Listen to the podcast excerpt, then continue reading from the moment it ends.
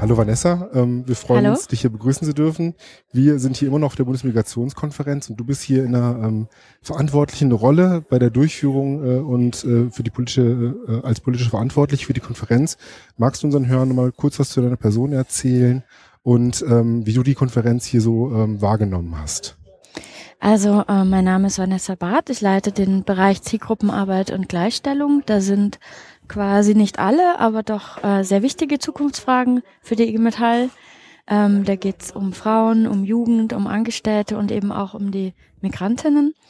Und ähm, ich bin, also ich freue mich erstens, ich bin sehr froh und dankbar, dass ich diesen Bereich verantworten darf. Da arbeiten total viele tolle Menschen und äh, der repräsentiert in der IG Metall einen Bereich mit sehr viel engagierten äh, Menschen und es ist einfach eine große Freude, auch mit denen zu tun zu haben. Vielleicht das vorab. Ähm, die Konferenz, finde ich, ist sehr gut gelungen. Also man denkt ja immer am Anfang, man diskutiert, äh, wie macht man das? Äh, wen lädt man ein? Wird das funktionieren? Und ähm, also ich finde es sehr schön, weil ich finde, es war sehr facettenreich. Wir haben den Auftakt gemacht mit dem Thema Juden in Deutschland nach 45 in den Displaced Persons Lagern, dem Antisemitismus, der ja leider ähm, sozusagen auch nicht vorbei war nach dem Holocaust und nachdem äh, Deutschland den Krieg verloren hat. Und das war schon, sage ich mal, hat sehr gut geklappt, weil man gemerkt hat, dass viele der Kolleginnen und Kollegen da sehr wenig drüber wussten ähm, und ähm, halt auch verstanden haben, was wir eigentlich ähm, ja geplant hatten damit, dass wir sagen, also wenn du über Migration in Deutschland redest und wenn du über Rassismus oder die Reaktionen darüber sprichst oder wie über Einwanderung diskutiert wirst, musst du halt über die Geschichte der Juden in Europa reden, weil da wurde schon alles verhandelt. Ja. Also es ging ja auch immer um die Frage Emanzipation oder Assimilation, also es sind ja immer dieselben Debatten, also nur halt in schwarz-weiß. Ja, aber es ist eigentlich immer das Gleiche. Ja, und dann gestern war für mich nochmal total interessant und ich glaube, da müssen wir sozusagen auch ähm, die Migrantinnen und Migranten in der Gewerkschaft auch mal drüber nachdenken. Ähm, ähm, ist bei mir sehr eindrücklich hängen geblieben, auch was die Naika Forutan erzählt mhm. hat. Ähm, die hat ja an einer Stelle gesagt, ähm, 60 Prozent der Deutschen finden, dass Muslime so weit von uns entfernt sind oder so anders sind, dass man ihnen nicht dieselben demokratischen Rechte zubilligen kann. Und das ist natürlich eine total kritische äh, Geschichte, weil in dem Moment, wo du sagst, die sind nicht so wie ich, die verdienen nicht die gleichen Rechte, kannst du mit denen eigentlich alles machen. Und ähm, den. Woher kommt dieser Schluss? Die sind nicht so wie ich, die haben nicht die gleichen Rechte. Man würde jetzt erstmal sagen, die sind nicht so wie ich, die sind anders. Aber daraus folgt ja nicht logischerweise, dass sie nicht die gleichen Rechte haben dürfen. Nee, das äh, war eine Umfrage. Also okay. die haben eine Umfrage gemacht und äh, die erforschen halt quasi, wie die Menschen über Migration denken und handeln. Und das war halt eine Frage. Also die Teilnehmer an der Umfrage wurden, okay. also ich, ich, ich erzähle es jetzt aus der Erinnerung, ja. Ich ja, hoffe, das ja, ist ganz richtig. Die, die Leute wurden gefragt. Und, ähm, und das ist ja so, also es ist ja, die folgen ja dann nicht der Eigendefinition. Also für die sind ja alle Muslime, die irgendwie nach Muslimen sich anhören oder aussehen oder immer was. Ob das jetzt Aleviten sind oder tatsächlich mhm. gläubige äh, Moslems oder was auch immer. Ähm, das ist für die Leute ja egal. Aber ich glaube, dass wir halt in einer Situation sind in Deutschland im Moment, wo wirklich ähm, die volle Aufmerksamkeit auch darauf liegen muss, dass der Rassismus eben sehr stark wird und dass das für die Leute mhm. sehr unangenehm ist für unsere Hörerinnen und Hörer, ähm, wir verlinken nochmal den Vortrag von, den sehr hörenswerten mhm. Vortrag von der Naika und die Präsentation. Ich habe da auch sehr viele ähm, Erkenntnisse ziehen können, die sehr prägnant und auch sehr eindrucksvoll nochmal Problemlagen, aber auch nochmal äh, eine Relativierung äh, ermöglichen, wie so das aktuelle politische Klima und Meinungen zu dem Thema Migration äh, aussehen. Also wer noch nicht reingehört hat, wir haben es auch nicht alles zeitgleich unbedingt hochgeschaltet, äh, sich das unbedingt anhören, das ist äh, sehr empfehlenswert. Äh, genau, und wer schon getan hat, weiß, worauf wir uns beziehen.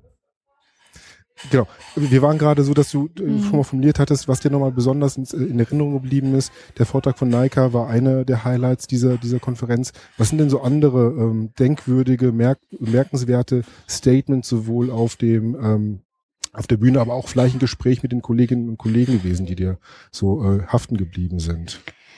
Also was, was einem ja bei ähm, IG Metall-Veranstaltungen immer haften bleibt, ist, wie viel die Kolleginnen und Kollegen vor Ort tun. Also wie groß das Engagement ist, wie die sich in den Betrieben streiten, auch mit den Leuten, die da rechtspopulistische Stimmung verbreiten, wie sie ähm, Flüchtlingsarbeit machen, wie sie in Migrationsreden unterwegs sind. Also wie sie quasi in der Zivilgesellschaft alle daran basteln, dass diese Idee, das Motto der Tagung ist ja das neue Wir, ähm, also das quasi zum Leben erwecken. Mhm. Ja, und das finde ich ist immer total beeindruckend und das berührt einen dann und dann ist man stolz und froh, dass man Teil dieser tollen Organisation ist, die ja auch ein Stück weit quasi den Raum und die Möglichkeit dafür bietet, dass Leute sich so engagieren, eben auch mit diesen Themen. Das ist eigentlich immer so, ja.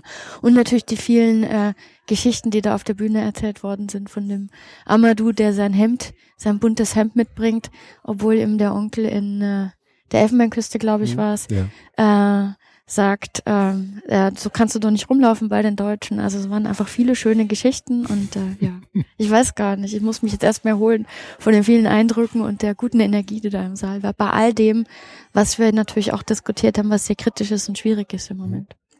Unser Podcast richtet sich ja an die ähm, vor allen Dingen ehrenamtlichen ähm, Bildungsreferenten und Referentinnen der IG Metall, der die oder die dem DGB vor allen Dingen auch aktiv mhm. sind.